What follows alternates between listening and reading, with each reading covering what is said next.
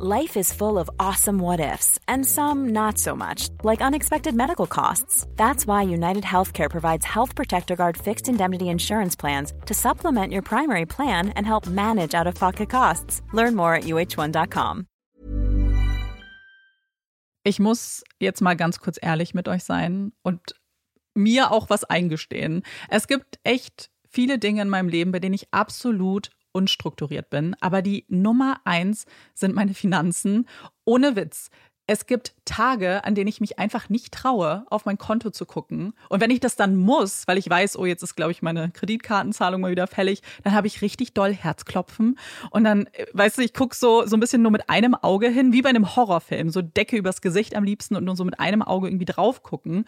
Und ganz ehrlich, das kann ja so nicht angehen. Und da passt unser heutiger Partner ganz wunderbar, denn Finanzguru hilft mir jetzt hoffentlich dabei, meine Finanzen in den Griff zu bekommen und mir nicht mehr so viel Stress zu machen.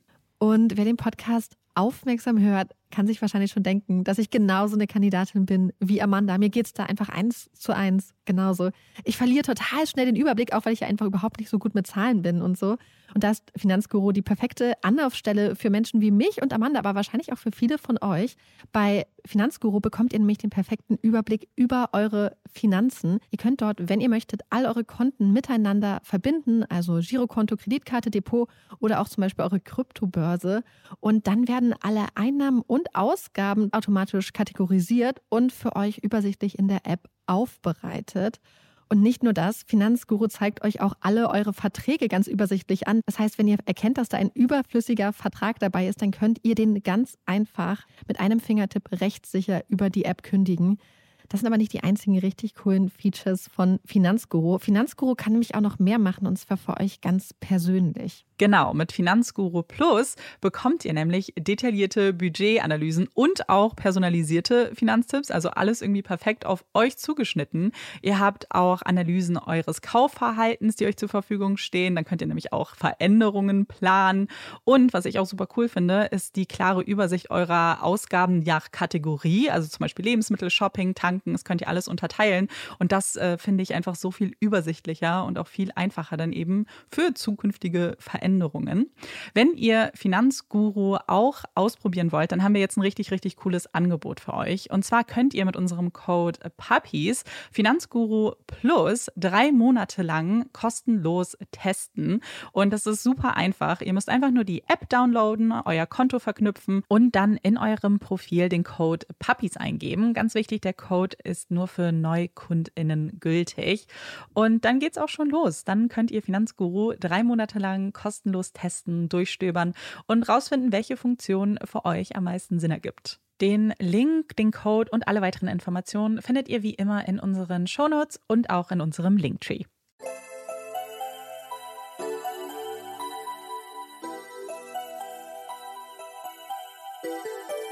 Herzlich willkommen bei Puppies in Crime, unserem True Crime Podcast. Ich bin Marike. Und ich bin Amanda. Marika und ich nehmen heute auf. Es ist Sonntag. Es ist, äh, ganz mhm. ehrlich, so, wenn Winter ist, ist es immer dunkel, wenn ich aufnehme. Es gibt, glaube ich, kein Szenario, ja. in dem hell sein könnte. Und es ist ein bisschen, also ganz ehrlich, ich freue mich wahnsinnig auf Frühling. Ich bin jetzt dann mit Winter. Ich auch. Ich freue mich auch, wenn meine äh, Tageslichtlampe endlich wieder weggeräumt wird. Ähm, ja. ja, aber wir wollen auch gar nicht lange reden. Bevor es mit dem Fall losgeht, haben wir nämlich noch ein bisschen Werbung und noch einen kleinen Hinweis für die von euch, die es vielleicht noch nicht wussten. Wir haben ja auch eine Instagram-Seite. Dort findet ihr nicht nur True Crime Memes mittlerweile und ähm, immer mal wieder irgendwelche Infos und Fotos und auch süße, süße Fotos von Olaf, sondern auch immer im Folgenpost Fotos zu unseren Folgen. Wobei wir natürlich hier den kleinen Hinweis loswerden müssen, dass das unter Umständen auch immer ein Spoiler sein kann. Also äh, ja. es euch gut ein, wann ihr euch die Fotos von den Folgenposts anguckt. Genau. Also, wenn ihr uns nicht sowieso schon bei Instagram folgt, dann macht das doch gerne. Dann kriegt ihr ja sowieso immer alles mit und dann freuen wir uns ganz besonders. Und bevor es mit der Folge losgeht, kommt jetzt aber noch ein kleines bisschen Werbung. Und diese Werbung ist eigentlich nur eine vorangezogene Empfehlung, denn wir dürfen euch heute wieder von Bookbeat vorschwärmen. Und wer den Podcast schon länger verfolgt, der weiß natürlich, dass wir riesengroße Hörbuch- und Buchfans sind. Und da passt Bookbeat natürlich ganz wunderbar. Denn in der App findet ihr sehr, sehr viele Hörbücher und E-Books. Ihr könnt über 800.000 Hörbücher und E-Books finden, auch immer ganz viele neue Bücher und Hörbücher und auch viele beliebte Reihen. Und mein liebstes Genre sind eigentlich Thriller, aber heute möchte ich euch mein zweitliebstes Genre vorstellen, und zwar Horror. Insbesondere kurzer, weirder Horror, so nenne ich das persönlich. Wenn ihr ein kleines Beispiel und eine Empfehlung für dieses Genre haben wollt, dann hört euch gerne We Spread von Ian Reed an. Es ist eine sehr spannende, beängstigende und beklemmende Geschichte. Es geht um Penny, eine ältere Dame, die in ein Pflegeheim kommt, weil sie alleine zu Hause nicht mehr klarkommt. Und wir erfahren, wie ihr Leben dort aussieht, aus ihrer Perspektive und wie, ja, die Zeit sich auch ein bisschen verändert, wie sie weniger Erinnerung hat und auch weniger Gefühl für Zeit und Raum und wie beängstigend das sein kann. Und ich kann es euch absolut empfehlen. Das Hörbuch ist unter sechs Stunden lang und ich fand es wirklich richtig gut. Ja, ich glaube, ich bin gerade genau im gegenteiligen Spektrum unterwegs. Ich höre gerade so ein bisschen Fantasy Romance, so ein bisschen Fantasy meets E-Mail für dich vielleicht. Und zwar Divine Rivals von Rebecca Ross. Das Buch war schon ganz, ganz lange auf meiner Merkliste, auch bei Bookbeat, aber ich war so ein bisschen skeptisch. Aber das Gute bei Bookbeat ist ja, dass man einfach erstmal reinhören kann. Und ich habe mich auf jeden Fall sofort in die Stimmen verliebt. Das Buch dann runtergeladen, was äh, natürlich sehr gut ist für das Datenvolumen, wenn man viel auch unterwegs ist. Und jetzt habe ich die ganze Zeit Schmetterlinge beim Spazierengehen. Also falls ihr auch Lust habt auf Schmetterlinge im Bauch oder vielleicht ein bisschen Grusel, Bookbeat gibt's schon ab 9,99 Euro im Monat, beziehungsweise wenn ihr Studenten und Studentinnen seid, schon ab 4,99 Euro. Das Ganze lässt sich übrigens ganz spontan upgraden, falls ihr mal einen Monat mehr hören möchtet. Das habe ich auch schon öfters gemacht und kann es euch deswegen absolut ans Herz legen. Und wenn ihr jetzt auch Lust bekommen habt, Bookbeat mal kennenzulernen, dann klickt doch am besten auf den Link in unseren Show Notes oder geht direkt zu Bookbeat und benutzt unseren Code Crime, denn mit dem Code könnt ihr Bookbeat 60 Tage kostenlos testen und die App so richtig kennenlernen und euch mit den ganzen Features vertraut machen. Da gibt es nämlich einige. Ihr könnt zum Beispiel eure Lesegeschwindigkeit flexibel anpassen und ich bin ein großer Fan von dem Schlaftimer, denn ich stelle mir dann immer eine halbe Stunde abends dann beim Zubettgehen ein und weiß dann immer direkt, dass ich nichts verpasse, weil ich zum Beispiel eingeschlafen bin. Es lohnt sich auf jeden Fall und alle weiteren Infos findet ihr wie immer in unseren Show Notes und auch in unserem Linktree. Und das war es auch schon mit der Werbung. Ich fange jetzt mal mit unserem Fall heute an. Für unseren heutigen Fall begeben wir uns in das kleine Küstenstädtchen Havant, das in Hampshire, einer Grafschaft im Süden Englands liegt. Es ist der 8. Mai 2020 und für viele Menschen im Vereinigten Königreich ist es ein ganz besonderer Tag. Denn es ist der Tag, an dem sich der VE Day zum 75. Mal jährt. VE Day das steht in England für den Victory in Europe Day und erinnert an den 8. Mai 1945, als der britische Premierminister Winston Churchill im Radio das Ende des Krieges in Europa verkündete. Der VE Day ist damit ein ganz wichtiger Tag in der Geschichte. Ein eigener Feiertag ist es jedoch nicht. Zumindest normalerweise. Der 8. Mai 2020 ist jedoch, wie gesagt, ein besonderes Datum. 75 Jahre VE Day. Und um dieses besondere Jubiläum anständig zu würdigen, ohne dabei die Arbeitgeberin des Landes mit einem zusätzlichen Feiertag zu verärgern, hatte man sich etwas einfallen lassen und sich dazu entschieden, den May Day Feiertag, der davor stattfindet, einfach ein paar Tage nach hinten auf den 8. Mai zu verschieben. Der May Day ist nämlich ein echter Feiertag, an dem sowohl der internationale Tag der Arbeit als auch in uralter europäischer Tradition der Sommer bzw. der Frühling gefeiert wird, zum Beispiel durch das Aufstellen eines Maibaumes. Wenn man so will, ist damit der 8. Mai 2020 also ein echter 3 in 1 Feiertag, wobei die Idee, den May Day nach hinten zu verschieben, tatsächlich gar nicht so neu war. Das Ganze hatte man auch schon im Jahr 1995, also zum 50. Jubiläum des VE Days, genauso gehandhabt. Ein 3 in 1 Feiertag, das hört sich natürlich super an, sieht in der Realität aber tatsächlich etwas anders aus, denn im Frühjahr 2020 jährt sich nicht nur das Kriegsende, es ist auch der Beginn der Corona-Pandemie.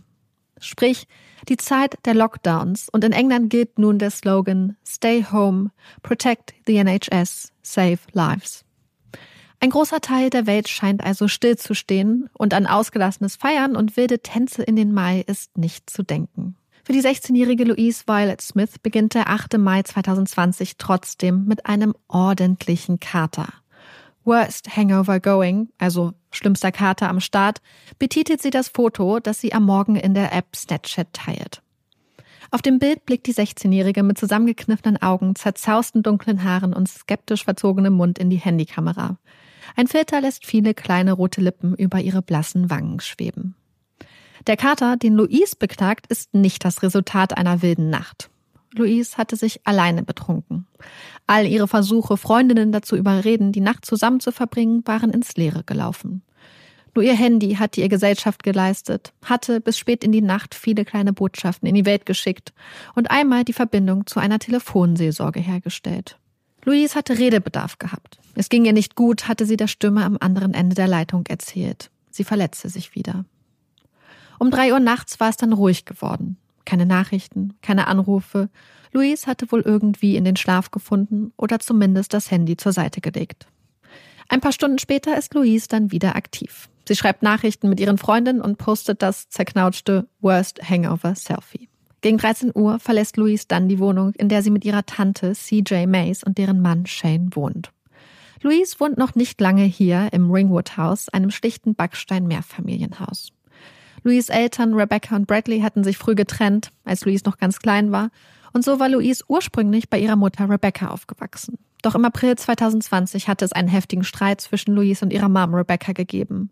Louise hatte mehr Zeit mit ihrem Freund Bradley verbringen wollen und Rebecca war unter anderem der Cannabiskonsum ihrer Tochter ein Dorn im Auge gewesen. Am Ende war es zu viel gewesen. Louise musste gehen und zog, nach einem kurzen Zwischenstopp, zu ihrer Tante CJ Mays und deren Mann Shane, in dessen Begleitung Louise jetzt am 8. Mai 2020 die Wohnung im Somborn Drive verlässt. In zwei Stunden will Louise wieder zurück sein, denn sie ist um drei Uhr mit ihrem Freund Bradley verabredet. Doch als Shane Mays am späten Nachmittag wieder zu Hause ankommt, blickt er in zwei besorgte Gesichter. Seit Stunden versuchen seine Frau CJ und Louises Freund Bradley Louise zu erreichen. Louise war nämlich nicht um 15 Uhr zu ihrem Treffen mit Bradley erschienen und hatte seitdem weder auf Nachrichten noch Anrufe reagiert und war auch nicht mehr auf ihren Social-Media-Profilen aktiv gewesen. Shane erzählt CJ und Bradley, wie er Louise zu Fuß zum einige Kilometer entfernten Amsworth Skatepark gebracht hatte, wo Louise sich noch mit einigen Freundinnen treffen wollte. Aber wo Louise jetzt sei, darauf kann Shane auch keine Antwort geben. Die Zeiger der Uhren drehen unaufhaltsam ihre Runden. Kein Anruf, keine Nachricht. Louis Handy scheint mittlerweile ausgegangen oder ausgestellt worden zu sein. Keine Schritte im Hausflur, kein Schlüssel im Schloss. Keine Louise, die durch die Tür schlüpft und sich mit reumütigem Blick in den blauen Augen für ihre Verspätung entschuldigt. Der Stundenzeiger der Uhr nähert sich der sechs, steht auf sechs und lässt irgendwann die sechs hinter sich.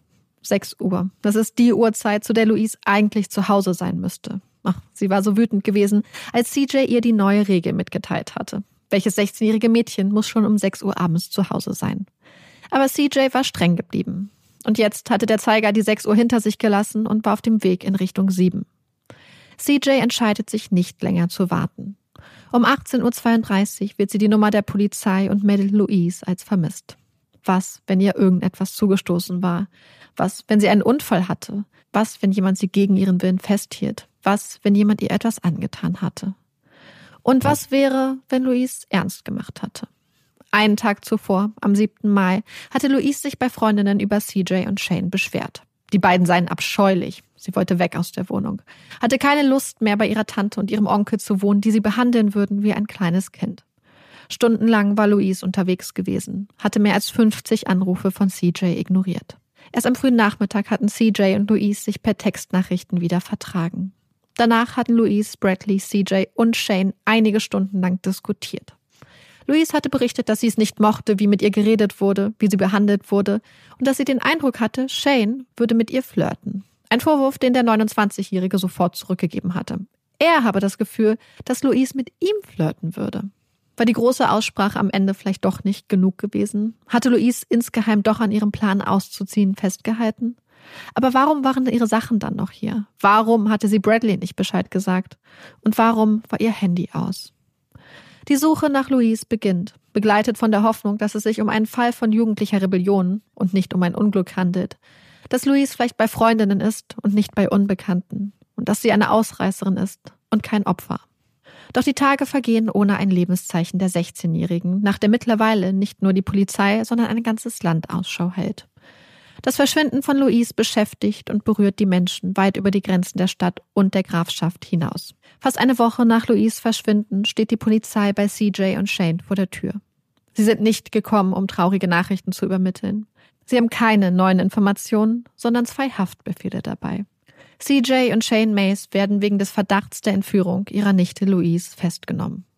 Später werden beide, nachdem sie vernommen wurden und eine Kautionsnummer hinterlegt wurde, wieder auf freien Fuß gelassen. Und immer noch gibt es keine Anhaltspunkte, wo Louise sein könnte. Eine Woche später. Es ist der 21. Mai. Fast zwei Wochen ist es her, dass Louise die Wohnung im Ringwood House verlassen hatte und nicht mehr zurückgekehrt war. Ein Suchtrupp der Polizei durchkämmt das Heaven Thicket, das Dickicht von Heaven. Das, anders als der Name es vermuten lassen könnte, keine kleine Ansammlung von Büschen, sondern ein riesiges Waldstück ist, das sich im Norden der Stadt über viele Quadratkilometer erstreckt und mit seiner ursprünglichen, fast verwunschen anmutenden Waldlandschaft einen idyllischen Kontrast zur Zivilisation bietet. Hier, im tiefen Wald, weit ab vom nächsten Pfad und überdacht von den Kronen alter Bäume, kämpft sich der Trupp durch dichte Büsche und Fahne. Hier im Heaven Thicket wird die Suche nach Louise mit dem Fund ihrer Leiche ein Ende nehmen. Das 16-jährige Mädchen mit dem als verschmitzt beschriebenen Lächeln wird nicht zurückkehren. Sie wird ihren 17. Geburtstag am 7. August nicht feiern. Sie wird ihre Ausbildung zur Tierarzthelferin nicht abschließen und wird nie die Freiheit und Unabhängigkeit kennenlernen, nach der sie sich so zu sehen schien. Nein, all das wurde Louise auf unvorstellbar grausame Weise genommen. Das Ausmaß der Gewalt, das Louise angetan war, offenbart sich bei der Autopsie ihrer Leiche. Ihr Gesicht ist vollkommen zerstört, die Knochen zerschmettert. Ihr Kieferknochen vollkommen losgelöst vom Schädel. Ein langer Stock wurde ihr in den Unterkörper gerammt, bis hoch zur Leber. In ihrem Bauch klafft ein Loch. Der oder die Täter hatten Feuerholz zusammengesucht, daraus eine Art Scheiterhaufen gebaut und Luises Leiche darauf dann angezündet. Bald darauf stehen die Polizisten wieder vor der Wohnung der Mays im Ringwood House. Wieder haben sie einen Haftbefehl dabei. Und wieder ist es Shane Mays Name, der auf dem Dokument steht. Doch eine Sache ist dieses Mal anders. Aus dem Vorwurf des Kidnappings ist der des Mordes geworden. Der 10. Juli 2020 ist ein schöner Tag. Die Sommersonne strahlt am blauen Himmel. Zwei schwarze Pferde mit lila Federschmuck auf dem Kopf ziehen die Kutschschiff mit Luises Sarg durch die Straßen von Havant. Begleitet wird der Trauermarsch von mehr als 500 Bikern in dunkler Kleidung und auf schweren Maschinen und hunderten Menschen, die aus ihren Häusern kommen und am Straßenrand stehen, um sich von Louise zu verabschieden. So macht man das hier. Man ist füreinander da. Am The Oaks Krematorium endet die Prozession. Jetzt sind es nur noch Familie und Freundinnen, die die letzten Meter mit Louise gehen. Farewell, liebe Louise. Vier Monate später, im November, richten sich dann alle Augen auf das Winchester Court of Laws, ein 1974 im Stile des Modernismus gebautes Gebäude, das neben dem County Court auch das High Court sowie das Crown Court beherbergt, in dem jetzt der Prozess gegen Shane Mays beginnt. Einige Monate zuvor hatte Mays sich in einem Plea Hearing des Mordes an Louise Violet Smith für not guilty, also nicht schuldig bekannt. Diesen Plea ändert er nun. Er bekennt sich schuldig, nicht jedoch des Mordes, sondern des Totschlags. Es ist ein Plea, den die Staatsanwaltschaft zurückweist. Die Mordanklage bleibt bestehen. Der Schwerpunkt des Prozesses liegt nun nicht mehr auf der Frage, ob es Shane Mays war, der Louise tötete, sondern auf der Frage, ob es sich bei der Tat um einen Mord oder einen Totschlag handelt. Und deswegen gucken wir uns jetzt einmal an, was den Mord, also Mörder, vom Totschlag, also Manslaughter, unterscheidet. Zumindest im englischen Recht. Im deutschen Strafrecht ist es ja ganz vereinfacht so, dass ein Mensch, der einen anderen Menschen vorsätzlich tötet, grundsätzlich erstmal einen Totschlag begeht, wenn nicht bestimmte Merkmale, sogenannte Mordmerkmale, vorliegen. Liegt mindestens eines dieser Merkmale, wie zum Beispiel Heimtücke oder Mordlust vor, dann ist die Tat auch als Mord einzustufen. Wenn man so will, ist im deutschen Recht also ein Mord ein Totschlag plus Mordmerkmal. Im englischen Recht ist das eigentlich genau umgekehrt. Wer in England einen anderen Menschen tötet, begeht grundsätzlich erstmal einen Mord. also Mörder, wobei die Person hier entweder mit Tötungsvorsatz oder dem Vorsatz einer schweren Körperverletzung handeln muss. Von einem Manslaughter ist dagegen vor allem in drei Fällen auszugehen. Erstens, wenn eine Person einen Mord, also Mörder, begeht, aber eine sogenannte Partial Defense einschlägig ist. Partial Defense kann man so ein bisschen als einen mildernden Umschlag oder eine mildernde Verteidigung verstehen. Und hier werden vor allem immer drei Beispiele genannt. Das erste Beispiel liegt vor, wenn von einer eingeschränkten Zurechnungsfähigkeit einer Diminished Responsibility auszugehen ist. Sprich, der Täter oder die Täterin zum Tatzeitpunkt zum Beispiel an einer bestimmten psychischen Störung litt. Wichtig, hier geht es um die eingeschränkte Schuldfähigkeit, weswegen wir von Mörder quasi runterstufen auf Manslaughter. Hier geht es nicht um eine komplette Schuldunfähigkeit, wie das zum Beispiel bei der Insanity Defense der Fall wäre. Das zweite Beispiel ist ein sogenannter Loss of Control, also ein Kontrollverlust. Hier geht es vor allem um Fälle, in denen eine Tathandlung als Reaktion auf eine Provokation begangen wird. Wobei hier bestimmte Voraussetzungen bezüglich des Triggers, also des Auslösers, gegeben sein müssen. Das heißt, nicht jede Kleinigkeit gilt als adäquater Trigger. Und zudem muss das Verhalten auf diesen Trigger im Rahmen dessen liegen, was man von einer vergleichbaren, gleichaltrigen Person mit durchschnittlicher Toleranzgrenze und Selbstkontrolle auch erwarten könne. Wer einen anderen Menschen also zu Tode prügelt, weil einem der letzte Donut vor der Nase weggekauft wurde, kann sich nicht auf Loss of Control infolge einer Provokation berufen. Es gilt wirklich in Ausnahmefällen. Und der letzte oft genannte Fall ist der Fall der sogenannten gescheiterten Suicide Pacts. Sprich, wenn zwei Personen sich verabredet haben, gemeinsam Suizid zu begehen und einer der beiden zwar wie abgesprochen den anderen tötet, es anschließend jedoch nicht schafft, selbst Suizid zu begehen. Das sind also drei Fälle, in denen eine Person eine andere zwar vorsätzlich tötet, die Tat aufgrund der genannten Partial Defense jedoch zum Manslaughter, also zum Totschlag quasi hinabgestuft wird. Es gibt auch noch zwei weitere Fälle, in denen Manslaughter einschlägig wäre. Das sind Konstellationen, die ungefähr einer fahrlässigen Tötung ähneln, die wir uns jetzt aber nicht genauer anschauen werden. Wichtig ist, dass ihr euch merkt, dass das vorsätzliche Töten einer anderen Person im Regelfall erstmal als Mord, also Mörder gilt, wenn nicht quasi mildernde Umstände vorliegen. Insbesondere eine eingeschränkte Zurechnungsfähigkeit, ein Kontrollverlust aufgrund einer Provokation oder auch ein gescheiterter Suizidpakt. Und auch wenn ein Prozess ja für gewöhnlich erstmal mit den Vorwürfen der Anklage beginnt, werden wir uns jetzt erst einmal anschauen, wie Shane Mays, also unser Angeklagter, die Tat aus seiner Sicht beschreibt.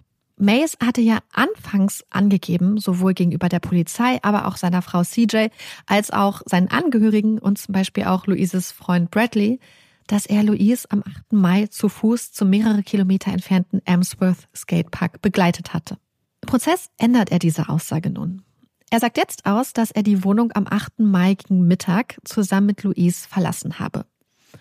Laut Mays hatte Louise ihm erzählt, dass sie vorhabe, eine Freundin zu treffen. Das sei jedoch, wie er rausfand, ein Vorwand gewesen, denn eigentlich sei es Louise darum gegangen, Zeit alleine mit Mays zu verbringen, um mit ihm reden zu können. Die beiden seien dann vom Somborn Drive, also von ihrer Straße in Richtung Norden des Heaven Thicket gelaufen. Dort im Wald angekommen, seien die beiden in Streit geraten. Louise habe einen dicken Stock gegriffen und ihnen Mace gegen die Rippen geschlagen, was ihm sehr wehgetan hatte. Mace habe ihr daraufhin den Stock aus der Hand gerissen und ihn weggeworfen. Dann habe er ihr ins Gesicht geschlagen und beim zweiten Schlag sei Louise dann zum Boden gegangen. Er habe sich daraufhin über sie gebeugt und immer wieder auf sie eingeschlagen. Wie oft könne er nicht sagen, er habe die Kontrolle verloren. Schließlich sei er dann aufgestanden und habe Louise, die stöhnend und mit blutigem Gesicht auf dem Waldboden lag, alleine zurückgelassen. Er bestreitet, die Polizei nach der Tat durch seine Lügen bewusst auf eine falsche Fährte geführt zu haben, sondern sagt aus, dass er sich nach der Tat nicht mehr an die Tat erinnert habe. Er habe geglaubt, dass das, was er erzähle, der Wahrheit entspräche. Es ist eine Erklärung, die sehr viele offene Fragen hinterlässt, vielleicht auch bei euch.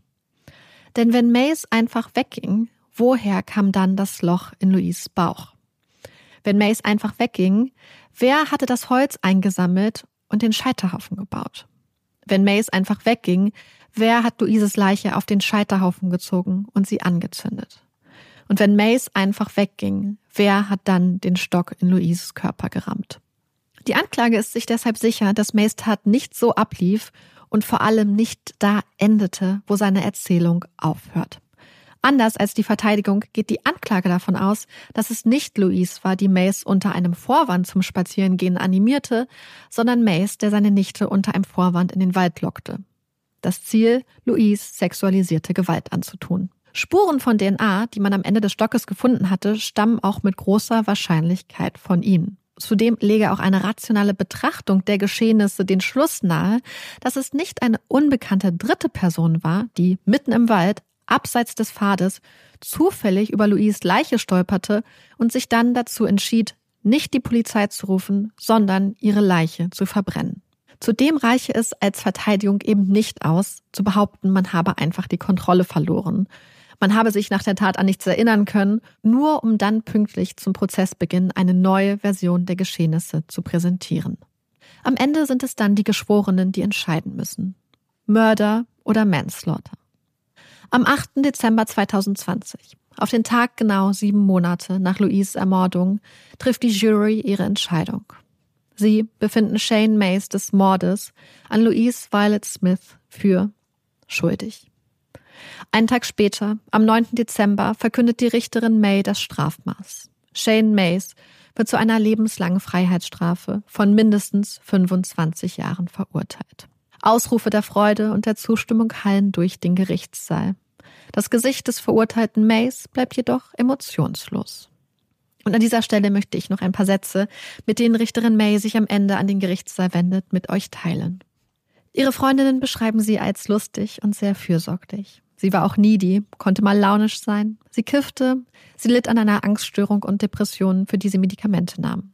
Und sie verletzte sich selbst, wie so viele jugendliche Mädchen, die Probleme haben, es tun. Sie lebte in ihrem Handy. Jeder plötzliche Tod einer Person ist tragisch, aber der Tod eines verletzlichen Kindes ist besonders schmerzhaft. Louise hatte noch ihr ganzes Leben vor sich, eine enge Beziehung zu ihrem Freund Bradley, Freundinnen, die sie unterstützten, zum Lachen und zum Rumalbern. Louise hatte Spaß, sie lachte. Und mit diesem Gedanken möchte ich den Fall so erstmal abschließen, mit dem Gedanken an Louise. Ich hatte jetzt, als das Urteil gesprochen wurde, interessanterweise so ganz ähnliche Emotionen wie die Richterin, das, was du gerade gesagt hast. Deswegen fand ich es jetzt auch so passend irgendwie für meine emotionale Einschätzung und Gefühlslage, genau das, was sie gesagt hat, weil dieses Gefühl, was mich, glaube ich, so, was jetzt so zurückbleibt, ist, glaube ich, so eine sehr große Trauer für Louise und auch eine unfassbare Wut auf ihn, weil ich mir einfach vorstelle, wie dieses junge Mädchen ja verletzlich in einer für sie auch wahrscheinlich schweren Situation ist und war in dem Moment, als sie von zu Hause weggegangen ist und ein neues Zuhause mhm. angenommen hat, wenn auch nur auf Dauer und auch vielleicht mit Problemen. Aber ich habe immer das Gefühl, dass es ja irgendwo eine Sicherheit sein sollte für jemanden, der so jung ja. ist und der so viel Struggle hat und dass jemand diese Sicherheit ausnutzt als erwachsene Person, mhm. die für noch mehr Sicherheit sorgen sollte, statt für Unsicherheit und Gefahr, das macht mich so wütend. Ich wirklich, das ist. Ich glaube, dass du da einfach schon perfekt auch zusammenfasst, diese Emotionen, die den Fall für viele Menschen umgeben und auch die Berichterstattung, nämlich dieses Gefühl, dass da ein 16-jähriges Mädchen war, was wirklich Unterstützung und Hilfe gebraucht hätte. Und wir werden nachher noch über da so ein paar Aspekte reden und die sie nicht bekommen hat. Und ich glaube, bevor wir uns das jetzt nochmal angucken, auch was Louise Mutter noch dazu sagt und vielleicht auch noch so ein paar spannende Aspekte zu unserem Täter, ähm, machen wir kurz Pause, machen kurz einmal Werbung wir freuen uns sehr, denn heute dürfen wir mal wieder Werbung machen für Hello Fresh. Und der Januar ist ja jetzt vorbei und Veganuary damit auch. Aber das bedeutet nicht, dass ihr im Februar nicht auch super viele leckere vegane Rezepte bei HelloFresh finden könnt. Und das ist auch super, super einfach, denn ihr könnt, wenn ihr euch eure Rezepte aussucht, immer filtern. Sei es zum Beispiel nach veganen oder vegetarischen Gerichten oder auch Gerichte, die besonders schnell gehen müssen, die vielleicht auch so Familienrezepte sind, die besonders einfach sind sind. Und das finden wir besonders cool. So wird es einem nämlich super einfach gemacht, das perfekte Rezept zu finden. Und wie wir ja schon super oft erzählt haben, halt auch neue Sachen zu entdecken. Ich liebe es halt einfach, neue Gerichte auszuprobieren, die vielleicht auch nicht was sind, was ich mir sonst kochen würde. Ich probiere auf jeden Fall gerne ein bisschen rum bei HelloFresh und habe ein Rezept entdeckt, was ich auch Marike empfohlen habe und was es auch im Februar geben wird. Ja, und ich bin so verliebt in dieses Rezept. Amanda hat es mir empfohlen und dann habe ich es mir natürlich bestellt, auch weil es einfach unglaublich gut aussieht. Es geht um die vegane Bowl mit Sesam, Süßkartoffel und Avocado. Das ist mit so Kokosreis und oh mein Gott, es ist so lecker. Ich kann es gar nicht richtig beschreiben. Ich weiß nur, dass ich da saß und den ersten Bissen genommen habe und gedacht habe, oh mein Gott, was ist das einfach für eine geile Geschmacksexplosion. Ich war so happy. Und ich finde, das steht für mich für HelloFresh so richtig. So dieses, dass man einfach so auch Geschmackskombinationen und so hat, die man sonst einfach selber nicht unbedingt kocht. Ah, ja, richtig, richtig gut. Ja, und das war auf jeden Fall nämlich eins der Rezepte, was gar nicht so sehr nach Amanda geschrien hat, weil es ja auch so süße Noten hat und ich das in deftigen Gerichten eigentlich gar nicht so mag. Aber ich wollte unbedingt was probieren und es hat sich halt gelohnt. Deswegen vielleicht auch als kleiner Tipp, einfach mal was zu bestellen, um es nochmal auszutesten und sich positiv überraschen zu lassen. Also wenn ihr auch Lust habt, euch die Süßkartoffelbowl zu bestellen oder irgendwelche anderen Leckereien jetzt im Februar oder auch später, dann benutzt auf jeden Fall unseren Code HFPuppies, also HF wie HelloFresh und Puppies, wie bei uns in unserem Namen. Damit spart ihr nämlich bis zu 120 Euro in Deutschland, in Österreich bis zu 130 Euro und in der Schweiz bis zu 140 Schweizer Franken. Der Code gilt übrigens nicht nur für neue, sondern auch für ehemalige Kundinnen. Also merkt euch HF Puppies. Und den Code und auch alle weiteren Links, die ihr benutzen könnt, findet ihr wie immer in unserer Folgenbeschreibung und auch in unserem Linktree. So, und das war's auch schon mit unserer Werbung. Schön, dass ihr noch da seid. Wir haben ja gerade über diese Emotionen gesprochen, die du ähm, angesprochen hast. So dieses Gefühl, dass sie so verletzlich war und so. Und das wird, glaube ich, auch für viele Leute noch dadurch verstärkt, dass sie wohl auch wirklich ihre Tante CJ und Shane, die ihr ja auch vom Alter her gar nicht so weit von ihr weg waren. Also Shane Mays war ja zum Tatzeitpunkt 29 Jahre alt und dass sie die beiden wirklich am Anfang auch so gesehen hat, so als so ein Mama- und Papa-Ersatz wirklich. Mhm. Und das auch so gesagt hatte irgendwie. Und das finde ich, ja, so dieses Gefühl, und das war auch das, was die Richterin gesagt hat, hier wurde wirklich das Vertrauen eines jungen Mädchens ausgenutzt. Gleichzeitig hat die Richterin auch anerkannt, dass in Bezug auch von dem, was die Staatsanwaltschaft vorgebracht hat, die Staatsanwaltschaft, die ja auch ein sexuelles und möglicherweise auch sadistisches ähm, Motiv nahegelegt hat, dass sie viele Umstände und Einzelheiten der Tat an sich, dass diese Umstände halt nicht klar sind. Beispielsweise, mhm. ob die Tat halt, wie gesagt, aus einer sexuellen oder auch sadistischen Motivation heraus begangen wurde.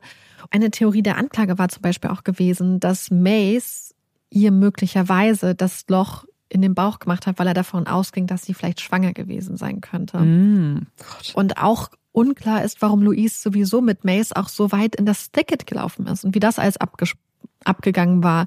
Die Verteidigung hat da so ein bisschen vorgebracht, was ist, wenn sie wirklich mit ihm reden wollte? Was ist, wenn er wirklich halt eine Vertrauensperson war? Was ist, wenn er ihr, auch wenn sie vielleicht angenervt war teilweise davon, wie er mit ihr umgegangen ist. Was ist, wenn sie trotzdem mit ihm reden wollte? Mhm. Das ist ja noch krasser eigentlich, dann dieses Vertrauen halt auszunutzen. Ich glaube, dass das Alter hier eine große Rolle spielt, weil selbst wenn man jetzt ausrechnet, ja, es sind vielleicht nicht so viele Jahre, die dazwischen liegen, aber ich glaube, es liegen trotzdem Welten dazwischen. Wenn ich mir vorstelle, also ich bin jetzt 31, das heißt in seinem Alter so ungefähr, und ich müsste jetzt eine 16-jährige Person aufnehmen. Ich wäre mir so bewusst darüber, dass das ein Kind ist, dass das jemand ist, der, um den ich mich kümmern muss, dem ich den ich supporten muss, emotional oder auch generell. Ich würde mich fühlen wie ein Elternteil eher, obwohl es halt vielleicht rein rechnerisch eher schwierig wäre, wenn auch möglich. Andersrum glaube ich, dass wenn du 16 bist, denkst, ah, das ist gar nicht so weit weg und irgendwie.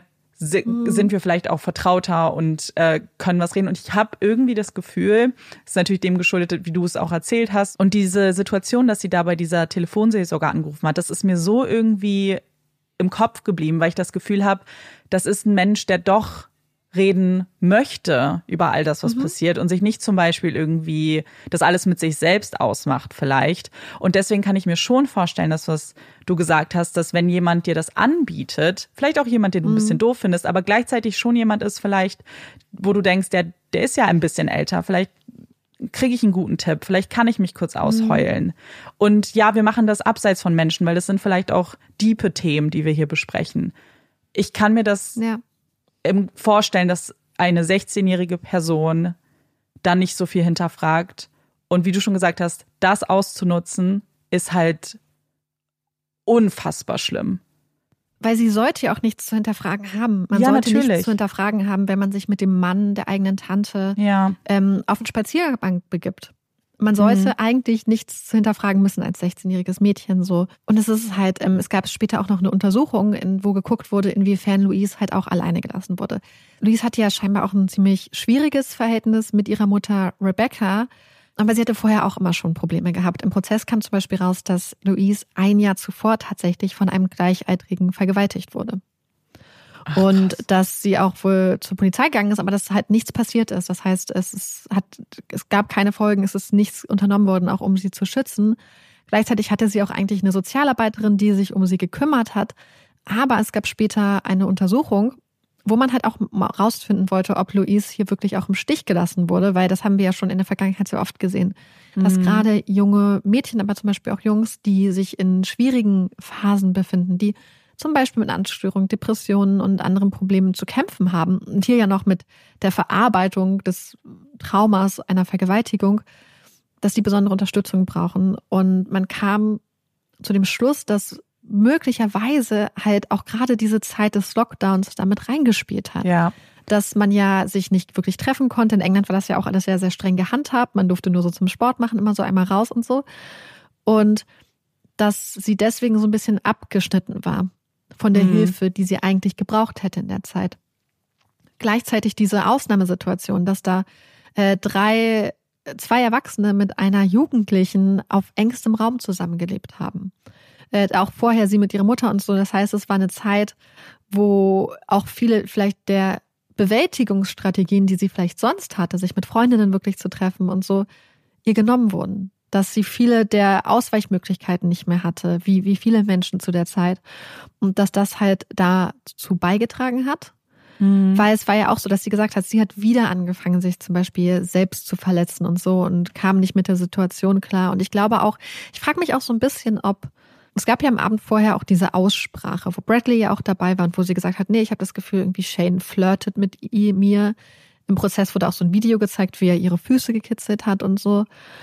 Und ich frage mich, ob die Tatsache, dass sie sich komplett betrunken hat, die Tatsache, dass sie wohl scheinbar die ganze Zeit versucht hat, Freundinnen dazu zu bewegen, bei ihr zu übernachten oder bei denen zu übernachten, irgendwie die Nacht zusammen zu verbringen, auch darauf hindeutet, dass sie vielleicht Angst hatte, dass Mhm. sie sich wirklich nicht mehr wohlgefühlt hat. Und was ist, wenn es wirklich, es gab zwar vielleicht eine Aussprache, aber was ist, wenn sie wirklich im Kopf gehabt hatte, ähm, ich bin hier nicht sicher? Was ist, wenn sie das richtig erkannt hat, ja dann auch? Ja. Wir haben ja äh, uns auch angeguckt, kurz, was so ein bisschen den Unterschied zwischen Mord und Totschlag ausmacht. Und ich finde, man sieht halt, wenn man sich anguckt, welche Fälle denn unter Manslaughter auch so ein bisschen subsumiert werden können, diese, gerade dieser Kontrollverlust, dass man sieht, dass die Geschichte, die Shane Mays, nachdem er ja lange eine ganz andere Version erzählt hat, nämlich dass er sie zu diesem Skatepark, der übrigens ganz woanders liegt, gebracht hat, dass er ja irgendwann dann zugegeben hat, nee, wir sind in den Wald gegangen, passend zum Prozessbeginn auch erst. Und dass diese ganze Geschichte, die er dann erzählt, eigentlich sich so ein bisschen wie so an so einem Fallbeispiel orientiert. Wir haben Mhm. die Situation, dass sie im Wald sind. Sie streiten sich. Louise greift nach dem Stock und schlägt ihn damit in die Rippen. So diese typische, so eine Provokation mit einem Gegenstand, so ein richtiger körperlicher Angriff. Dass er dann sagt ja und dann habe er sich quasi versucht zu verteidigen und dann einfach die Kontrolle verloren. Für mich wirkt das wirklich auch so wie, ja, wie man einfach eine Situation, wo es auch keine Zeugen mehr gibt, einfach so darstellt, dass dieser möglich, dieser Fall des Manslaughters theoretisch ähm, einschlägig sein könnte. Ja. Naja, er nutzt halt aus, dass sie nichts sagen kann. Und für mich, also Ja. für mich war das eigentlich auch relativ schnell sehr unglaubwürdig, weil es gibt natürlich Situationen, in denen Menschen zum Beispiel A, Taten begehen, aber schlimme Dinge angetan werden und der Körper zum Beispiel reagiert, indem man Dinge vergisst oder verdrängt und sich wirklich nicht dran erinnern kann. Das sind ja alles Sachen, die faktisch passieren können. Was ich bei ihm aber besonders auffällig fand, ist, dass das nur Dinge betroffen hat, die ihn besonders schlimm dastehen lassen oder besonders mhm. harte Aspekte, brutale Aspekte betreffen, andere Dinge aber nicht. Und ich habe dann einfach das Gefühl, okay, das wirkt sehr nach, ich suche mir so aus, woran ich mich erinnern kann, was für mhm. mich sprechen würde, beziehungsweise mir helfen würde. Aber die Dinge, die mir schaden, naja, da weiß ich, ist, kann ich mich nicht mehr dran erinnern. Es wirkt sehr willkürlich. Und das ist ja. irgendwie etwas, was für mich einfach zu konstruiert, zu ausgedacht wirkt, als dass ich daran glauben kann, dass das eine Reaktion deines Körpers ist auf etwas Traumatisches, was da passiert ist. Zumal er ja auch sich wirklich nicht nur gesagt hat, ich wusste es nicht mehr, sondern er sich eine alternative Geschichte genau. ausgedacht hat die auch die Ermittler ja in eine komplett andere Richtung geführt hatte. Und er hatte auch wirklich mehrere Sachen halt, also in mehreren Situationen halt gelogen, ähm, was man ihm dann zum Beispiel auch nachweisen konnte, weil man mit Kameras dann zeigen konnte, dass er da, wo er gesagt hat, dass sie lang gegangen sind, nicht gegangen waren und so.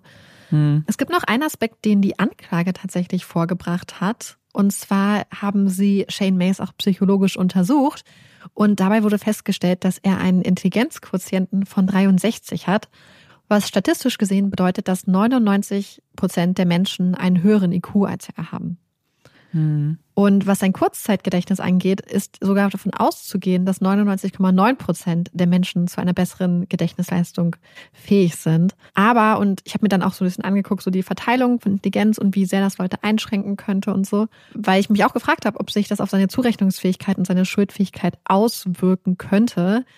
Und es wurde ja auch im Prozess thematisiert, wobei, und das sehe ich auch so, die Anklage halt darauf hingewiesen hat, dass er ja insgesamt sonst eigentlich ganz gut durchs Leben gekommen war. Dass er Freundschaften mhm. und Beziehungen pflegen konnte, er war verheiratet und hat auch zum Beispiel DIY, also selber so, wie nennt man das, so Bauprojekte und so durchgeführt. Und er auch aufgrund der Tatsache, dass er nicht vorbestraft war zum Beispiel, also er hätte zwei so kleine Verwarnungen mal bekommen, scheinbar auch eigentlich eine ganz gute Einsichts- und Kontrollfähigkeit gehabt hat. Wobei es Hinweise gibt, dass er wirklich ähm, Probleme mit seiner Wut und seinen Emotionen wohl auch gehabt hat. Mhm. Grundsätzlich gilt allerdings, dass eine sehr geringe Intelligenz, wo wir in seinem Fall noch nicht von sprechen, durchaus beachtbar sein kann. Es kann in England mich tatsächlich zu einer sogenannten Diminished Responsibility, also einer eingeschränkten Zurechnungsfähigkeit führen. Und in Deutschland wird die Intelligenzminderung sogar explizit im Strafgesetzbuch erwähnt.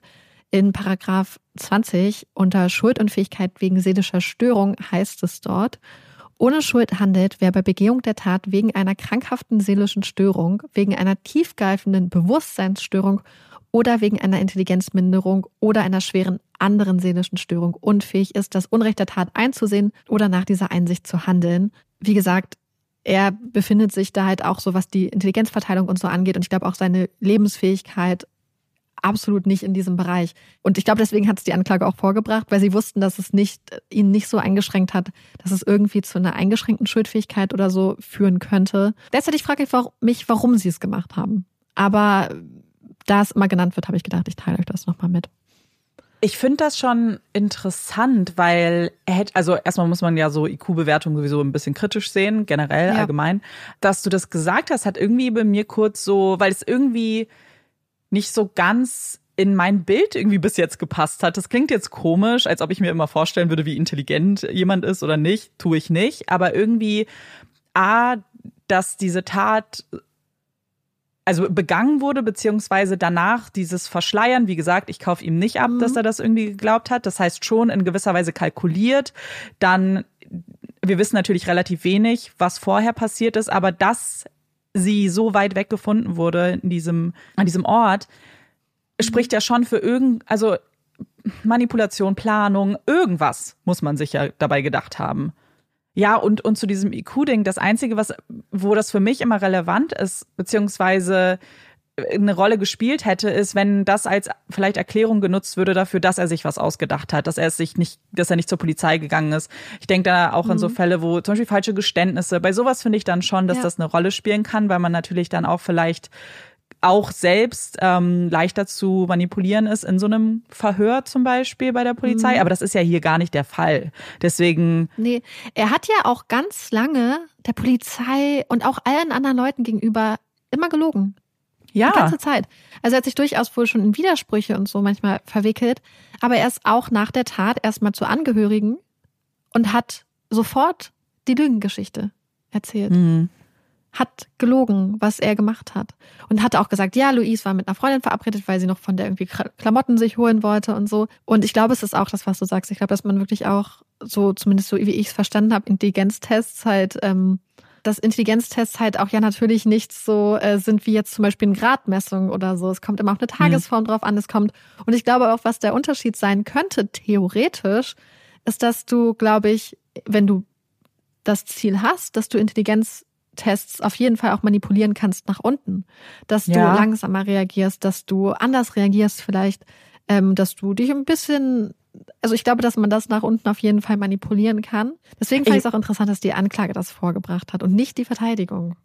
Ich, ja, also ich frage wäre, ob sonst die Verteidigung sowieso angebracht hätte und das so ein bisschen das vorwegnehmen sollte, gleich quasi es im Keim zu ersticken, so ihr braucht gar nicht. Vielleicht einfach wirklich, um den Leuten auch tatsächlich einfach ein umfangreicheres Bild davon zu geben. Hm.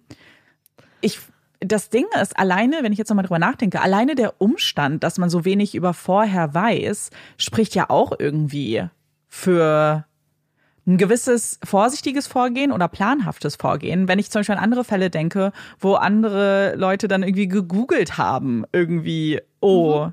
wie lasse ich eine Leiche verschwinden oder sich den Ort nochmal angeguckt haben. Ähm, und dass hier also keine Nachrichten hinterlassen wurden, keine nichts, was uns ja. irgendwie helfen könnte zu verstehen. Ich weiß nicht, ich habe schon das Gefühl für so ein bewusstes Handeln mhm. auch intelligentes Handeln. Mhm. Da mache ich jetzt nicht so so den riesigen Unterschied ja. ehrlich gesagt, aber auf jeden Fall, wenn es um die Frage geht, wusste er, was er da tut, sprechen für mich ja. wahnsinnig viele Dinge dafür, dass dann großes Bewusstsein war, ehrlich gesagt. Ja, und ich hatte auch das Gefühl, dass er danach direkt zu Angehörigen gegangen ist und seine Geschichte erzählt hat, dass das fast so gewirkt hat, wie als ob er sich ein Alibi beschaffen wollte. Mhm. Auf eine gewisse Art und Weise, um, um so eine, ja, um schon mal diese Geschichte in den Umlauf zu bringen. Und das fand ich auch ganz interessant. Ich habe mich da total eingelesen und so. Ich fand das ein super interessantes Thema auch auf jeden Fall. Mhm. Und was halt krass war, ich habe so ein Foto gesehen, weil er wurde auch oft von der Überwachungskamera aufgezeichnet. Und es war wirklich kurz nach der Tat, wie er dann einfach da so lang geht. Und das finde ich immer in Fällen so krass, wenn Menschen so eine schlimme Tat begehen, weil man muss ja. sich das mal kurz vorstellen. Louise wurde wirklich komplett das Gesicht zertrümmert. Und ja. zwar so krass, dass sich ihr Kiefer vom Schädel gelöst, komplett gelöst hat. Ich kann mir gar nicht vorstellen, was diese Gewalt, und wir haben die ja mhm. manchmal, aber es ist so, ich bin jedes Mal wieder so erschüttert. Ja. So unglaublich erschüttert. Die Vorstellung, dass ihr Kiefer abgeschlagen wurde. Ich finde das so, das spricht für so eine krasse Gewalteskalation und irgendwie und auch das, was halt danach passiert ist. Das ist ja so, ich bin ja trotzdem auch so, dass ich jedes Mal, wenn die Verteidigung irgendwas vorbringt, das dann trotzdem aber auch mal durchspiele im Kopf. Aber es war eigentlich das genau das, was die Anklage auch gesagt hat. Wie groß ist die Wahrscheinlichkeit? Ja, zumal dieser Stock, der ihr in den Unterkörper gerammt wurde, ja halt auch wohl seine DNA getragen hat.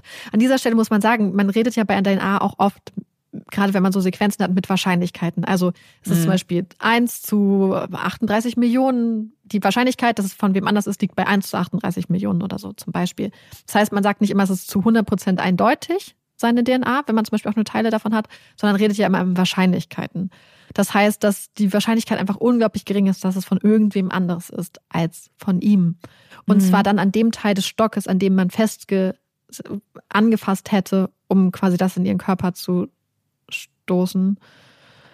Ähm, und da habe ich auch gedacht, ja, wie groß ist die Wahrscheinlichkeit, dass er sie da zu Tode prügelt und sie dann scheinbar noch lebend angeblich mit schon abgesch also diese Brutalität auch der Erzählung, wo er sagt, ja, und dann hatte sie ein bisschen Blut im Gesicht. Mhm. Ihr Kiefer war ab und angeblich hat sie dann noch gelebt, wenn man seiner Erzählung glaubt, dass sie dann noch gestöhnt hat und er ist dann weggegangen, hat sie da auf dem Waldbogen liegen lassen. Und dann ist die Frage, wer geht dann abseits des Pfades da so durch den Wald, sieht die unglaublich brutal zugerichtete Leiche einer jungen Frau und denkt sich dann, ich schneide dieser Person noch ein Loch in den Bauch. Mhm. Ich, ich ramme einen Ast in sie hinein. Und dann werde ich sie, dann suche ich Holz zusammen und zünde ihre Leiche an. Weil die Anklage geht davon aus, also es war auch nicht eindeutig nachzuweisen, das heißt nicht eindeutig, es war nicht nachzuweisen, dass auch möglicherweise Brandbeschleuniger benutzt wurde. Und dass Mace tatsächlich mehrmals auch vielleicht zurückgekommen ist und mehrmals versucht hat, die Leiche immer weiter zu verbrennen. Also für mich ergibt, also erstmal kann man, kann ich das jetzt für mich so sagen? Ich glaube ihm nicht. Also ich glaube ihm auch kein Wort, ehrlich mhm. gesagt. Ich glaube, dass nichts daran stimmt, was er da gesagt hat. Ich glaube, es ist ein sehr kalkulierter Versuch ist, ähm, mhm. seine Strafe irgendwie Zweifel. zu mindern. Mhm. Und ich glaube, dass der Begriff Sadismus hier auf jeden Fall in den Raum weggeworfen werden kann, mhm. weil diese Brutalität, die an den Tag gelegt wurde, hat ja keinen, dient ja keinem anderen Grund, klingt immer komisch, weil ein Mord dient ja nie irgendwie einem verständlichen Grund. Aber es ging ja hier nicht mehr um die Tötung. Es ging hier um weitere Brutalität, hier ging es um Gewalt einfach nur und extreme Gewalt. Ich glaube aber auch, dass er genau diese Erzählung so haben musste, dass es in dem Moment nach dem Kontrollverlust vorbei war. Mhm. Weil diese Idee des Kontrollverlustes und dass er sich danach nicht erinnern konnte, scheitert ja eigentlich in dem Moment, in dem er danach noch die ganze Zeit dabei ist und Sachen macht. Ja. Indem er danach versucht, ihre Leiche wegzumachen, indem er danach möglicherweise mehrmals zurückgekehrt ist. Das widerspricht ja genau dieser These, dass er sich nicht erinnern konnte. Ja. Und deswegen glaube ich auch so, dass es halt der Versuch ist, das, das Letztmögliche noch rauszukriegen, zu sagen, hey, ich gebe schon Manslaughter zu, ähm, war ein Kontrollverlust, aber dafür ist es dann halt auch richtig krass konstruiert und hinge, hingebogen einfach. Und wir haben ja den Fall beziehungsweise den geskripteten Teil beendet mit den Worten von der Richterin. Und ich habe gedacht, wir gucken uns jetzt auch noch mal kurz an, was Louise Mutter Rebecca gesagt hat, aber auch was ihr Vater gesagt hat und tatsächlich auch ihr Stiefvater. Ich finde, dass also die Aussagen der drei wirklich auch immer wieder zeigen, wie viele Opfer so eine Tat hervorruft dass so eine Tat nie einfach nur ein Opfer hat, sondern mhm. dass es so vielen Menschen das Leben zerstört ja. und ihnen alles nimmt. Und ihr Vater hat zum Beispiel ausgesagt, dass sein ganzes Leben auf den Kopf gestellt wurde. Das ist tatsächlich eine Formulierung, die man oft hört, dass ihm das Leben auf den Kopf gestellt wurde. Er hat gesagt, dass ihm nichts von dem, was ihm früher an Unternehmungen oder Sachen so Spaß gemacht hat, ihm noch irgendwelche Freude bringt und dass er auch kaum noch irgendwie mit Leuten in Kontakt trifft, kaum noch soziale Kontakte hat, dass wenn er irgendwie mal mit jemandem interagiert, dass das dann sehr, sehr, sehr kurz ist. Und dass er deswegen auch nicht mehr arbeiten kann, dass er nicht mehr funktioniert, so wie er davor quasi funktioniert hat. Und dass halt einfach seine ganze Familie quasi im Chaos versunken ist und, mm. und in Aufruhr und, und dass das halt für den Rest ihres Lebens auch so sein wird. Und was er auch benennt, ist, dass er halt nicht schlafen kann, weil er die ganze Zeit quasi gefoltert wird von Albträumen. Und wie sehr er einfach seine, seine Tochter ver vermisst und dass er glaubt, dass er das nie überwinden wird. Und ähm, dass er einfach nur hofft, dass er irgendwann einen besseren Umgang damit finden wird, aber dass er halt nie darüber hinwegkommen wird. Und ihr Stiefvater, also der Partner von ihrer Mutter, ähm, hat auch ein paar Worte gesagt und ich wollte sie mit, mit, mit reinnehmen, weil ich eigentlich das ähm, auch ganz schön formuliert fand. Also er hat gesagt, dass er ist ja der Verlobte auch von ihrer Mutter, Rebecca, und er hat gesagt, ich bin vielleicht nur ihr Stiefvater, aber dass sie halt neun Jahre mit ihm aufgewachsen ist. Und ich fand es so schade, dass er so gesagt hat, ich bin vielleicht nur ihr Stiefvater irgendwie. So als hätte er in sich irgendwie diesen Wunsch zu rechtfertigen, warum er sich auch äußert. Und, und berichtet halt einfach, dass sie ja sich, dass sie sich so sehr auf die Hochzeit der beiden gefreut hat, dass sie sich schon ein Kleid ausgesucht hatte und so und dass sie halt, und dass sie mega aufgeregt war und dass sie eigentlich total viele Sachen hatte, auf die sie sich gefreut hatte und auch auf die sie sich gemeinsam gefreut hatten und dass er jetzt jede Nacht damit zusehen muss, wie Rebecca, also Louises Mutter, weint. Und dass er auch, wenn er mal rausgeht oder so, total Angst hat, sie alleine zu lassen, in ihrem Schmerz irgendwie. Und auch er sagt, dass er eigentlich kaum schlafen kann, daher diese schlimmen Albträume hat, also genau wie ähm, Louises Vater auch. Und ja, dass da einfach eine riesige Leere entstanden ist in ihrem Leben durch die Tat von Shane Mays.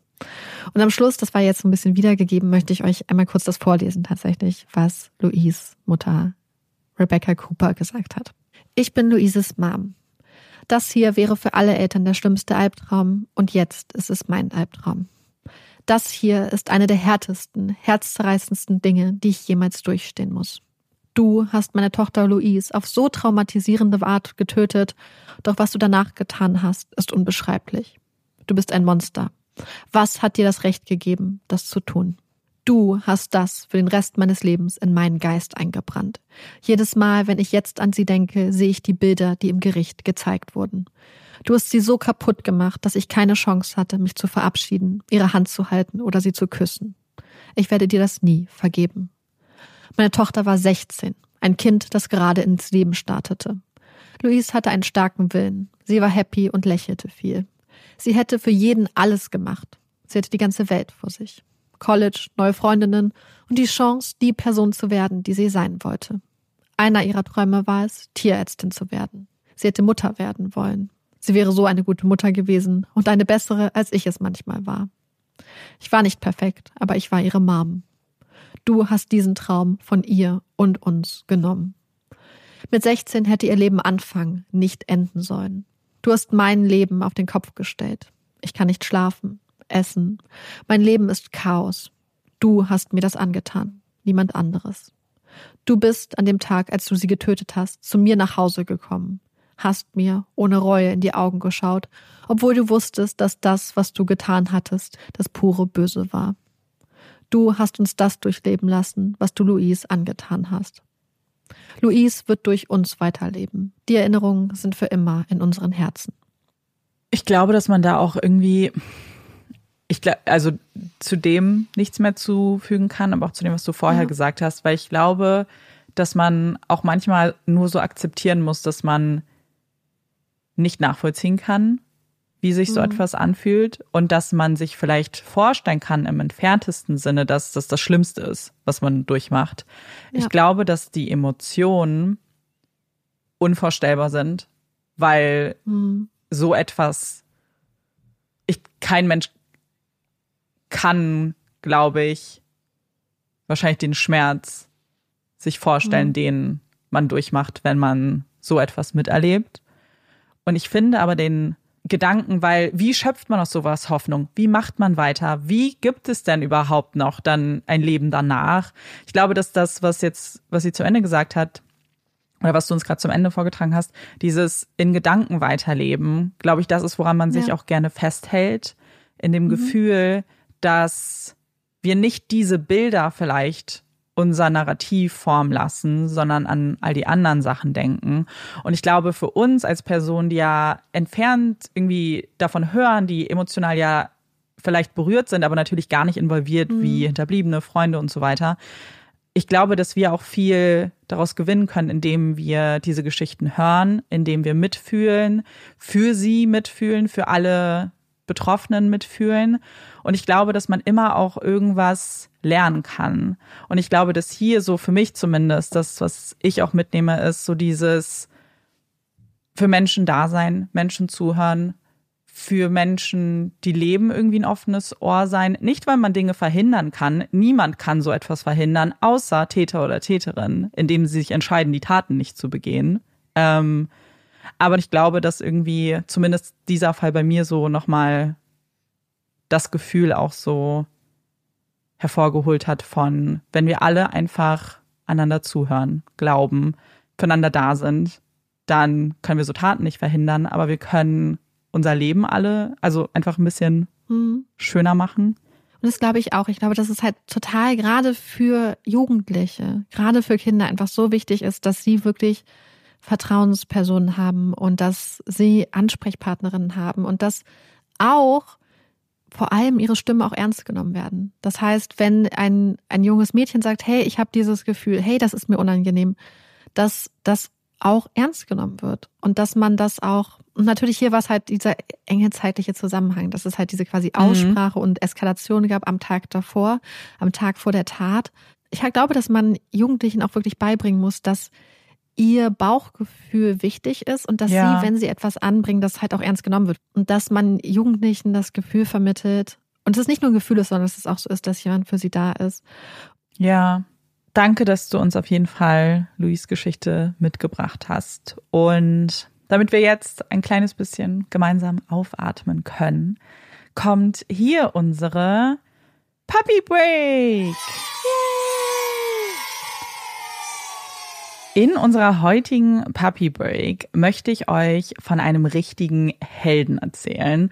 Und zwar von Kobe, einem Husky aus Philadelphia, der letztes Jahr zur Weihnachtszeit ja ein ganz bisschen Hype bekommen hat. Ich weiß nicht, ob du es mitbekommen hast auf Social Media. Ich habe es entfernt mitgekriegt. Und vielleicht für die, die das nicht mitbekommen haben, dachte ich, erzähle ich euch ganz kurz Kobes Geschichte. Kobe und seine Besitzerin leben, wie gesagt, in Philadelphia. Und sie hatte festgestellt, dass er sich im Dezember angefangen hat, irgendwie komisch zu verhalten. Er hat nämlich angefangen in ihrem Vorgarten, also jetzt nicht so einer schönen Grünfläche, sondern alles sehr viel mit Asphalt bebaut, äh, angefangen da zu buddeln. Und das hat er vorher gar nicht gemacht, generell nicht gebuddelt, aber er ist recht nicht da, wo man eigentlich nicht wirklich buddeln würde. Und sie hat sich angefangen, Sorgen zu machen, verständlicherweise. Und ihr ist eingefallen, dass sie ein paar Wochen zuvor ein Problem mit Gas in ihrem Haus hatten und dachte, oh, vielleicht haben sie wieder irgendwo ein Gasleck und deswegen benimmt er sich so komisch und unruhig und hat sich so ein kleines Gerät gekauft, mit dem man irgendwie Gas messen kann, hat das Ganze im Haus dann kontrolliert, hat aber nichts gefunden. Dachte also, okay, vielleicht macht er gerade eine komische Phase durch und hat sich erstmal nicht weiter was dabei gedacht. Aber Kobe hat nicht aufgehört zu buddeln und so ist sie nochmal mit ihrem Messgerät äh, unterwegs gewesen und ist diesmal auch rausgegangen an die Stelle, wo er gebuddelt hat. Und hat da tatsächlich ein Gasleck gefunden, hat sofort Experten und Expertinnen dafür bestellt, die sich das Ganze angeguckt haben und auch bestätigt haben, dass das eine sehr gefährliche Situation war und dass ein einzelner Funke, wie zum Beispiel durch irgendwie einen Lichtschalter, ausgereicht hätte, um eine riesen Explosion hervorzubringen. Und drei Tage haben sie dann darum gebuddelt, haben alles gefixt und danach wurde Kobe ganz doll gefeiert, weil er einfach nicht locker gelassen hat und immer wieder angezeigt hat, dass irgendwas nicht stimmt. Und das hat höchstwahrscheinlich auch damit zu tun, dass dem Gas beziehungsweise Gasen oftmals ja so irgendwelche Geruchsstoffe hinzugefügt werden, damit wir Menschen das auch wahrnehmen können, falls es mal ein Gasleck gibt. Und so war das bei denen auch der Fall. Das Gas da hat so nach verfaulten Eiern gerochen und die Menschen haben es nicht mitbekommen, Kobe aber schon. Und wie wir ja wissen, haben Hunde wahnsinnig gute Nasen, sind ja richtige kleine Spürnasen. Und das hat in dem Fall möglicherweise einem ganzen Block äh, nicht nur vielleicht möglicherweise ihre Häuser und ihr Leben gerettet, sondern auf jeden Fall auch Weihnachten. Und das war auch so ein bisschen die Schlagzeile, dass ein Hund den Block gerettet hat. Und es gibt jetzt auch ein kleines Buch, das sie selbst, also Kobes Besitzerin, darüber geschrieben hat und ja, quasi begleitet, wie ihr Hund dieses Gasleck aufgespürt hat. Ja, richtig krass. Ich liebe es ja sowieso einfach, ähm, was Tiere irgendwie für Fähigkeiten und, mm. und Sinne und so haben und wie viel man sich, man kann sich nicht abgucken, wenn man die Skills halt nicht hat, aber ähm, ja, wie schön das einfach ist. Ja. Fand ich auch. Das kommt gerade zu mir und guckt und will gerade auch eine Streichel. Vielleicht hat er auch was erschnüffelt. Break reden. Ja, Birchi Ich finde es vor allem so cool, weil ich glaube, dass man sowas manchmal schnell abtun könnte, indem man halt sagt, so, ach, weiß ich nicht, vielleicht einfach seltsam. Aber dass oft ja Besitzer und Besitzerinnen ihre Hunde so gut kennen, dass sie wissen, okay, ist es gerade ein komischer mhm. Vibe oder muss ich mir jetzt Gedanken ja. machen? Und wenn ein Hund nie buddelt und auf einmal sehr aggressiv immer wieder an dieser einen Stelle mhm. buddelt, glaube ich, wäre das schon weird für die meisten. Olaf ist ja auch gerade daneben und, und guckt mich so an, so nach dem Motto, ja, ich würde ich würd auch auf jeden Fall buddeln und alle waren. ja, ihr wäre auch so. Ich rette euch alle auch, falls mal was passiert. Das war unsere kleine Puppy Break. Und damit kommen wir zu unseren Empfehlungen. Hast du eine Empfehlung mitgebracht? Für uns? Ja, ich habe gerade überlegt, weil ich habe tatsächlich ein paar mehrere Empfehlungen und ich mache jetzt, glaube ich, die Empfehlung, die ich heute auch gerade original vor vor zwei, drei Stunden bei Instagram geteilt. Mm. Ich weiß nicht, ob du es gesehen hast. Ich habe es gesehen, ja. Es geht um das Buch. Warte, Uli, ja, hör auf. Uli ist jetzt so retten, Menschen retten, yeah. Und zwar geht es um das Buch Being Lolita von Alison Wood. Wir haben ja neulich in einem Fall schon mal über so diese Situation geredet, beziehungsweise über einen Fall, wo ein Lehrer ähm, Schülerinnen gegroomt hat und ähm, sexuell ähm, und ihnen sexualisierte Gewalt angetan hat und so und wie perfide er die Mädchen manipuliert hat und wie perfide er vorgegangen ist und so. und haben ja dann auch so ein bisschen danach über das Buch My Dark Vanessa geredet, was ja auch ein Roman ist, der die Thematik behandelt. Und Being Lolita ist ja autobiografisch. Das heißt, Alison Wood hat ihre eigene Erfahrung mit dem Thema niedergeschrieben und sie schreibt unglaublich gut, weil ähm, das auch so ein bisschen ihr beruflicher Hintergrund ist und beschreibt diese Geschichte, wie, wie ihr Lehrer sie quasi gegroomt hat und äh, wie die beiden dann auch zusammengekommen sind und verfolgt das die ganze Zeit am, am Buch von Lolita an der Geschichte und wie, ähm, wie das immer miteinander verknüpft wird und auch ihr Verständnis des Buches mit der Zeit und ihr Verständnis von dem, was ihr angetan wird und gerade auch dieser Teil, wo sie erwachsen ist und wie sie dann darüber nachdenkt und wie sie, also ist so interessant und ist so gut und ähm, deswegen ja, ich finde es einfach ein unglaublich gutes Buch und eine unglaublich gute Ergänzung zu dem Thema auch nochmal. Ja, ich glaube, wie du sagst, also ich glaube, das ist so ein wichtiges Thema. Wir haben ja auch relativ ausführlich in der Folge, die Marike schon angesprochen hat, darüber geredet.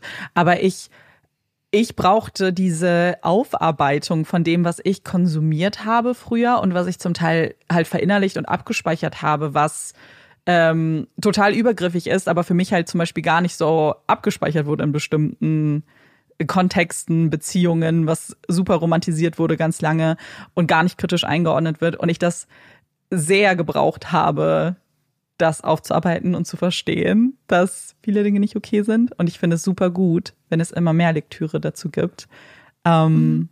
weil es so wichtig ist. Ich habe heute mal eine Serienempfehlung für euch. Ich muss sagen, dass ich wirklich wenig Serien lange geguckt habe, weil irgendwie ich, ich hatte total, also ich habe viel gelesen offensichtlich, ich glaube, das System auch geschuldet, aber ich hatte echt große Probleme, irgendwas zu konsumieren, was länger geht als irgendwie, weiß ich nicht, eine, eine Stunde, also wo man lange Zeit investieren muss, um zum Beispiel eine ganze Serie durchzugucken. Und habe dann mich langsam wieder rantasten wollen, weil ich liebe eigentlich das Gefühl, Serien zu gucken und habe dann bei Disney Plus mit The Bear angefangen. Ich habe davon gehört, weil das natürlich total viel nominiert war, jetzt zum Beispiel bei den Emmys, aber auch von einigen YouTuberinnen, die ich gucke, die die Serie super gut fanden. Und dann habe ich gesehen, dass die Folgen meist unter einer halben Stunde sind und dachte, hey, das ist ein super Einstieg wieder in Serien. Es ist nicht so lange und hat auch nur acht Folgen, die erste Staffel und habe einfach mal so angefangen und fand's richtig gut. Ich habe nur die erste Staffel aktuell gesehen. Ich will jetzt auch mit der zweiten bald mal anfangen. Und bei The Bear geht es um ein Restaurant in New York, beziehungsweise Restaurant ist jetzt vielleicht ein bisschen hochgegriffen. Es ist so ein Sandwichladen und den übernimmt unser Protagonist Carmi, nachdem sein Bruder verstorben ist. Carmi ist aber eigentlich ein Sternekoch und versucht jetzt also so ein bisschen Ordnung in dieses in diesen Laden reinzubringen. Und es ist sehr chaotisch, es ist sehr laut und all diese Leute sind totale Charaktere. Und ich mochte das total. Ich fand die Geschichte grundsätzlich super spannend. Ich fand es sehr spannend, ihn da einfach zu beobachten in diesem Restaurantalltag und beim Kochen. Gleichzeitig geht es um viele wichtige Themen, gerade auch um Trauer, um die Verarbeitung von dem Tod seines Bruders und was da alles noch mit zusammenhängt. Und jede Folge hat noch irgendwie ein so ein kleineres Thema, was auch noch, womit man sich dann befasst und das dann auch in der Folge abgeschlossen ist, aber halt ein großes, übergreifendes Thema, was sich durch die ganze Staffel zieht. Und das ist eben dieser Laden und wie man den irgendwie wieder auf die Beine kriegt. Und was ich am allermeisten geliebt habe, ist, ist, dass es so einen richtigen Found Family Vibe hatte. So, die haben alle total zusammengehalten und haben sich auch gestritten und gefetzt, aber gleichzeitig wie so eine gefundene Familie dann am Ende am selben Strang gezogen, um ja dieses Restaurant wieder richtig auf Vordermann zu bringen. Was das Einzige, was ich vielleicht, also es gibt einige Inhaltswarnungen, wie eben zum Beispiel Trauer, es geht auch um Drogen. Ähm, was ich aber auf jeden Fall auch noch mit reinbringen würde, ist, es geht auch viel um Fleisch, weil es eben ein Sandwichladen ist. Also wenn euch A so Kochen vielleicht nicht so doll interessiert, aber auch Zubereitung von Fleisch vielleicht stört, ähm, das ist schon relativ explizit und passiert auch relativ häufig, dann ist das vielleicht nichts für euch. Aber ich, mir ging es halt eher so ums Kochen selbst und so Schnibbeln und alles. Und das war für mich eher so ein Nebenstrang. Ähm, ich habe es halt primär für die Charaktere geguckt und fand's sehr, sehr gut und kann es euch auf jeden Fall empfehlen. Da würde ich mich anschließen, fand ich auch richtig gut. Und wir haben gerade beide gemerkt, dass wir keinen Hottag haben, aber das passt eigentlich auch ganz gut, weil wir nämlich eine Frage an euch haben. Puppies in Crime hat ja bald, äh, ich sag mal, nicht 200-jähriges Jubiläum, nicht ganz, aber wir haben bald unsere 200. richtige reguläre Folge. Mhm. Und deswegen wollten wir mal euch fragen und so ein bisschen rumhorchen, was ihr euch wünschen würdet. Hättet ihr irgendwie ein Konzept, was ihr wünschen würdet? Was für eine Art von Folge, was für eine Art von Fall? Ähm, irgendwas Besonderes, was ja. ihr euch zum 200. wünschen würdet. Wir haben tatsächlich auch schon ein paar Ideen, aber mhm. wir haben gedacht, ähm, da ja Puppies in Crime nicht nur wir sind, äh, fragen wir euch mal und würden uns total über euer Input freuen. Also ähm, wir machen wahrscheinlich dann auch noch mal einen Post, würde ich sagen, die Woche. Genau. Wo ihr vielleicht eure Sachen auch noch mal sammeln könntet. Aber ihr könnt uns gerne schon mal eure Ideen schreiben ähm, per DM oder auch als Kommentar. Aber wir werden auch auf jeden Fall noch mal einen Post machen, wo wir euch dann fragen. Ja, wir haben ja auch, das, ich glaube, es ist auch so ein bisschen schwierig, weil wir jedes Jubiläum, was wir jetzt hatten, immer was anderes gemacht haben und irgendwie ja. ist dann der Anspruch da, dass es auch was Neues sein muss. Zur 50. haben wir euch entscheiden lassen, ähm, so mit. Stimmt. Ja, nicht mit einem, also wir haben euch nicht gesagt, welche Fälle, aber mit so Schlagwörtern oder beziehungsweise so, ja, begriffen. Dann die hundertste war ein großer Fall, der sich viel gewünscht wurde. Und unsere längste Folge bis heute. Und 150 haben wir ja zu zweit gemacht, haben wir zwei Fälle in zwei Folgen besprochen. Ja. Und jetzt steht die 200 an und das ist eine große Zahl. Also vielleicht fällt euch ja was Cooles ein. Ihr seid ja immer sehr, sehr kreativ. Dann wollen wir aber damit die 193. Folge beenden. Und wir hoffen, sie hat euch gefallen. Und wir hören uns dann beim nächsten Mal wieder. Ich bin Amanda. Ich bin Marike. Und das war Puppies in Crime. Tschüss.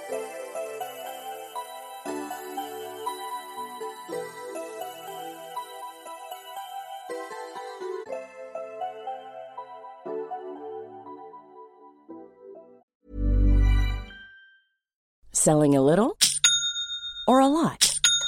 Shopify helps you do your thing however you cha-ching. Shopify is the global commerce platform that helps you sell at every stage of your business. From the launch your online shop stage to the first real life store stage, all the way to the did we just hit a million orders stage.